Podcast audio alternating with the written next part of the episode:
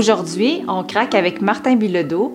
Martin, qui est une personne très créative, a vécu dans un cadre rigide et à l'âge de 17 ans, il décide de partir pour faire face à ses démons et je vous invite à écouter sa quête.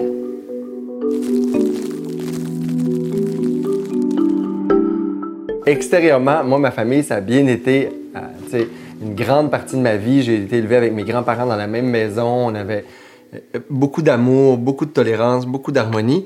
Mais moi, j'étais en crise existentielle, tu sais, parce que j'étais, euh, c'est ça, dans les années 80, être gay au lac Saint-Jean, euh, c'était pas la chose la plus facile à vivre. Différent aussi parce que intellectuel, moi, j'écrivais de la poésie, tu sais, je gagnais des concours de poésie à 8 ans pour aller à, la radio communautaire lire mes poèmes.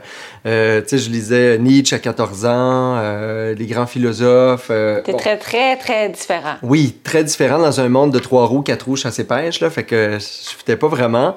Donc, ça m'a amené à me questionner, ça m'a amené à perdre le, lien avec euh, l'amour propre que j'avais.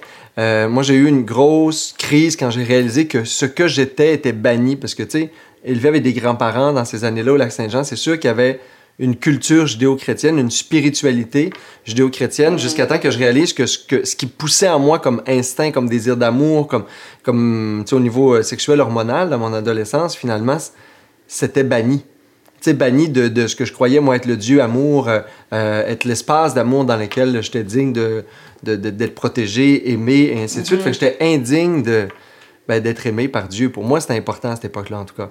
Euh, et ça a créé, cette immense peur, anxiété de l'enfer. faut le dire, là, quand tu es des chrétiens catholiques, on croit au paradis et à l'enfer. si Dieu te bannit, c'est pas le fun qui s'en vient, là.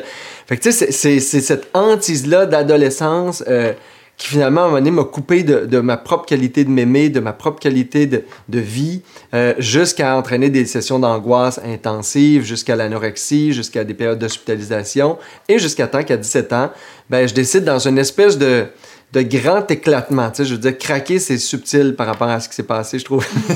C'était plus comme de la craque, de la craque, de la craque, puis après ça, une explosion. Là. Ouais. Et, euh, et à 17 ans, dans euh, Que veux-je, que peux-je, où vais-je, euh, à moitié avec un instinct de mort ou un instinct de vie, mais je suis parti en vélo. du lac Saint-Jean, vraiment du lac Saint-Jean d'Alma, je suis parti en vélo pour faire une partie de la Nouvelle-Angleterre aux États-Unis. comme pour découvrir ce qui, moi, était le monde, l'extérieur. Juste sortir, là, comme un instinct de fuite, survie, euh, il n'y a pas de cellulaire à l'époque? Il n'y a pas de cellulaire, il n'y a pas d'Internet. Euh, j'avais 150 dollars en poche. Elle, tes grands-parents avaient capoté. Mais mes parents, mes grands-parents, tout le monde capotait. Ma mère a perdu, c'est là elle a commencé à faire d'appelades d'ailleurs dans cette période-là. Euh, je suis parti pendant plusieurs semaines. je l'appelais une fois deux semaines à peu près sur un téléphone de fortune où j'essayais de l'appeler. Hyper compliqué. Elle savait jamais si j'étais vivant ou pas. Mais c'est cet élan de vie-là qui était mon premier acte héroïque, je crois, dans ma vie. sais. Euh, ma première craque, c'était de dire, OK, tout ce que la société me renvoie, ce que la religion me renvoie, ce que c'est une image de moi qui est indigne même d'exister. Mm. Ben, je dois trouver ma dignité ailleurs, je dois trouver cet élan-là de vie, je dois, je dois me réactualiser, me remettre au monde ailleurs. Et c'est pour ça que je suis parti. Je, je vois aujourd'hui que le départ, c'est beaucoup se trouver ailleurs. Comme je dis souvent dans les voyages, il y a un proverbe qui dit le, premier inconnu que tu rencontres en voyage, c'est toi-même. Mm-hmm. ben, ça a été le, début d'une vie euh, quand même entre nomadisme et sédentarité partielle. Euh, ça a été mon début. Et j'ai rencontré Bouddha. Dans, dans, à 17 ans, oui, oui, en vélo, à 17 ans, aux États-Unis. hein, il est rendu là, hein, il est là où on a besoin de lui finalement. Non, mais il y a quelqu'un qui m'a donné un livre sur le bouddhisme et j'ai rencontré euh, aussi des bouddhistes. Euh, il y a des communautés bouddhistes, beaucoup dans le Maine, et le Vermont, à 17 ans. Et là, ça a répondu à plein de questions. Euh, mm. sur le sens de la vie et l'amour, la compassion, l'origine de nos souffrances, parce que la psychologie bouddhiste euh, met un éclairage quand même très pertinent, et enfin des pratiques. Parce que toute cette philosophie-là, j'avais vu, j'avais lu plein de philosophes, j'avais lu Scott Peck à l'époque, euh, Le chemin le moins fréquenté, qui était comme le, best-seller en développement personnel à ce moment-là. Et ça, ça répondait oui mais ça me donnait pas une pratique, ça me dirait pas quoi faire quand ça va pas bien, quoi faire quand mon, je suis plein d'anxiété, quand je veux mourir, quand je trouve pas de sens à mon quotidien, quand, quand j'ai peur des autres, quand je me juge. Et là, tout d'un coup, Bouddha, euh, l'enseignant bouddhiste, avec des pratiques de méditation, des pratiques de respiration, me, me permettait de donner un contenant.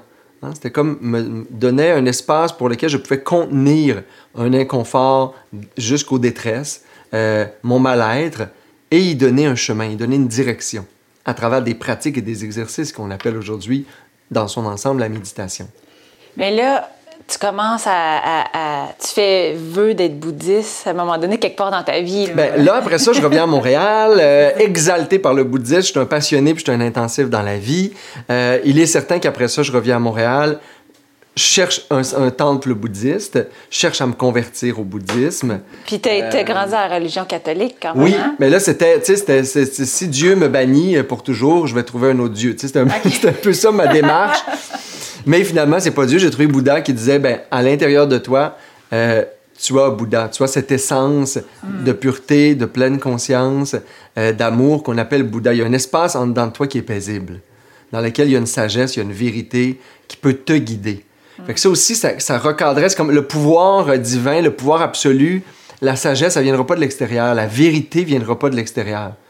Elle va venir d'une pratique, d'une démarche intérieure, une quête personnelle. Et ça, pour moi aussi, ça a recadré quelque chose d'important dans ma vie, très, très jeune. Pour dire, OK, cherche jamais ni le bonheur ni la vérité en dehors de ton expérience. Et ton expérience, tu dois donc en être totalement responsable. Chercher Bouddha, c'est ça, chercher l'espace de pleine conscience, de clarté, une certaine pureté d'amour, euh, des vérités à l'intérieur de nous.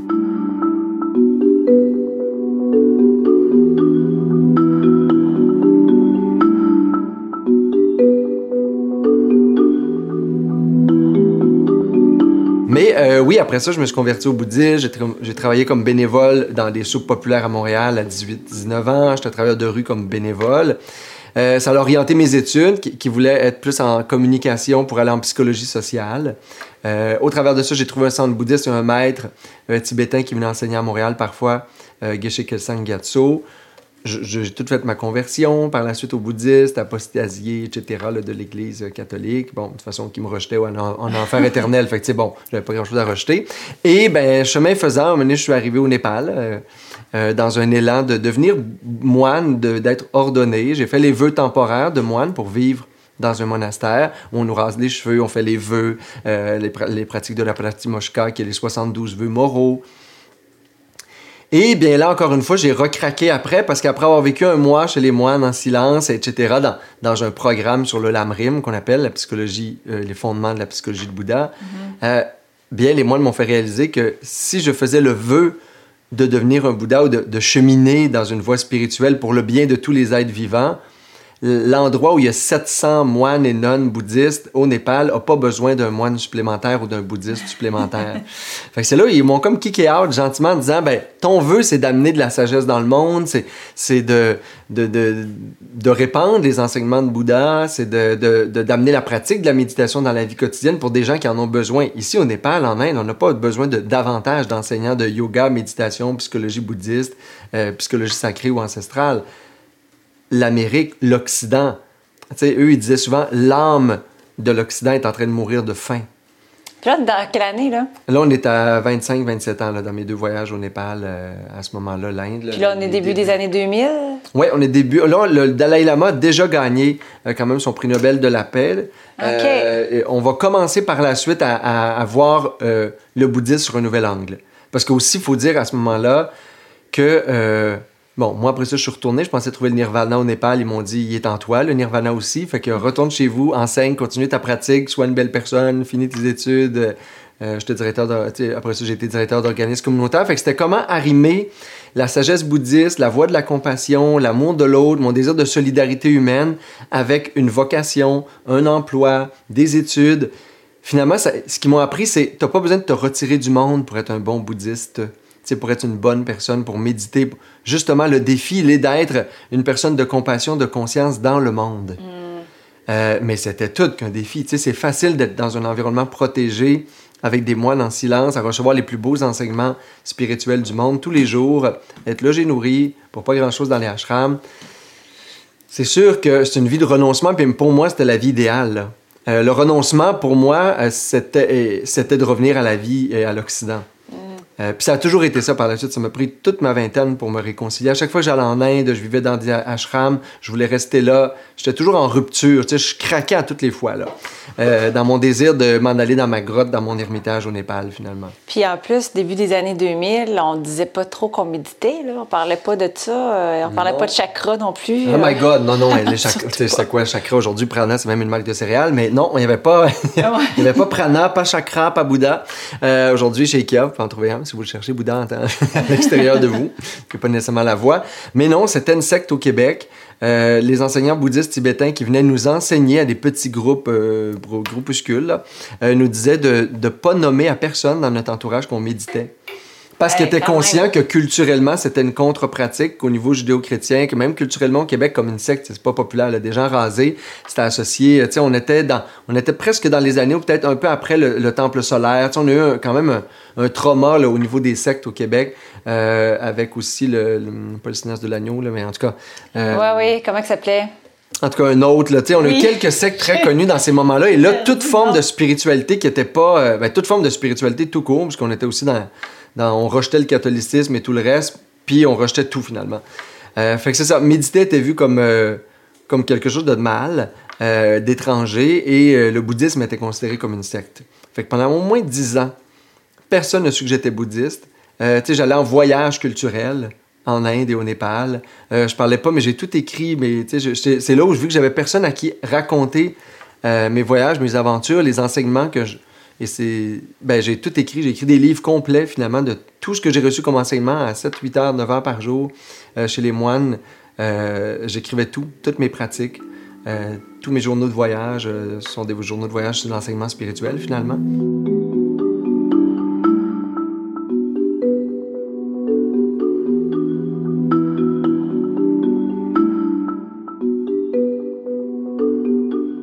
Ben, aujourd'hui, j'ai traduit ça plusieurs années, 15, 20, 20 ans, 20 quelques années plus tard, là, en livre, et j'enseigne toujours le bouddhisme, parce qu'à un moment donné, ben, on est venu nous chercher, les bouddhistes de ce monde, la méditation s'est mise à être à la mode. Oui, c'est ça. Autour de quelle année, tu dirais, la méditation? Moi, je dirais, tu sais, dans les années 2000, il faudrait que je regarde, quand Google a fait son annonce de 35 millions d'investissements en mindfulness, euh, aux États-Unis. Wall Street Journal, euh, la même année, le magazine de Wall Street avait fait sa première page sur les études sur le mindfulness. Euh, Ça a été les mêmes années, début des années 2000, où Mind Life Institute à Harvard, l'université, ont commencé à faire des études avec le Dalai Lama, avec les moines tibétains de la tradition euh, et les autres. Là, tout d'un coup, on s'est mis à démocratiser l'histoire. Et là, quelques années plus tard, moi, j'étais encore directeur national à ce moment-là. Euh, je travaillais à la Fondation Chagnon, conférence régionale des élus sur différents projets régionaux ou nationaux. Euh, et j'étais parallèlement enseignant dans les centres bouddhistes. Euh, je donnais de la méditation aussi en, dans prison à Bordeaux, etc. Bon, je continuais ma voie, puis j'allais étudier toutes les années plusieurs semaines auprès des maîtres en Inde. Et on a commencé à nous appeler. Tu sais, Rio Tinto Alcan, pour de vrai, merci, chapeau. C'est une des premières grosses multinationales au Québec dont le siège social à Montréal avait les midi-dizaines que j'animais. Euh, et j'ai commencé à donner pour les leaders euh, des ateliers de leadership sur la pleine conscience, euh, sur le leader humaniste, le leader authentique. et donc, ça a été mon premier démarrage plus professionnel, je dirais. Parce qu'à l'époque, c'était juste du bénévolat, finalement. Animé dans les centres bouddhistes, donner des cours de méditation, personne ne payait pour ça. C'était comme on faisait ça parce qu'on était bouddhiste, parce qu'on suivait la voie, parce que j'étais, j'ai gradué dans les programmes fondamentaux pour être enseignant bouddhiste, etc.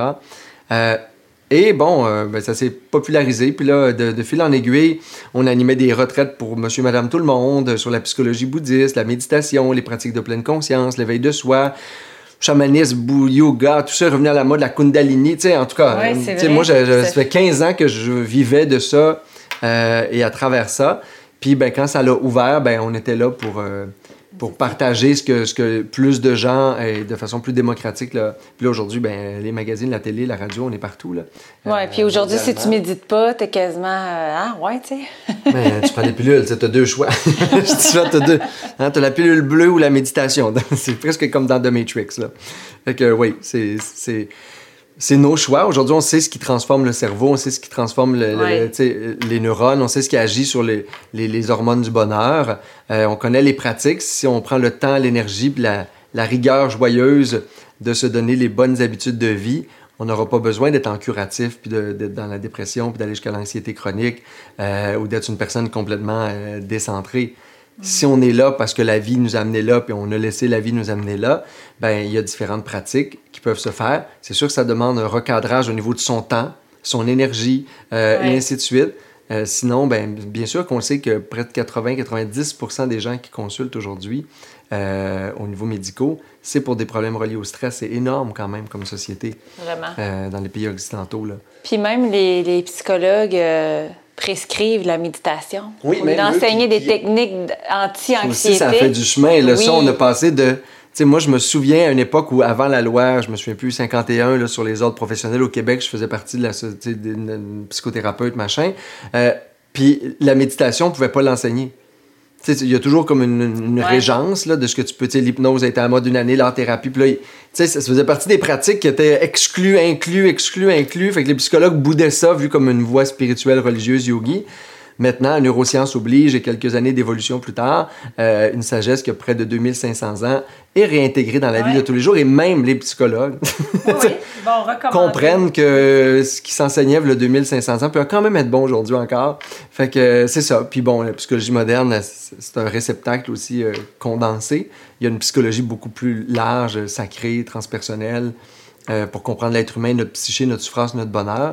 Je pense qu'il faut élargir aussi notre spectre de recherche. Il ne faut pas se tenir à quelques années d'université près pour euh, comprendre, pour penser qu'on a tout compris de l'être humain.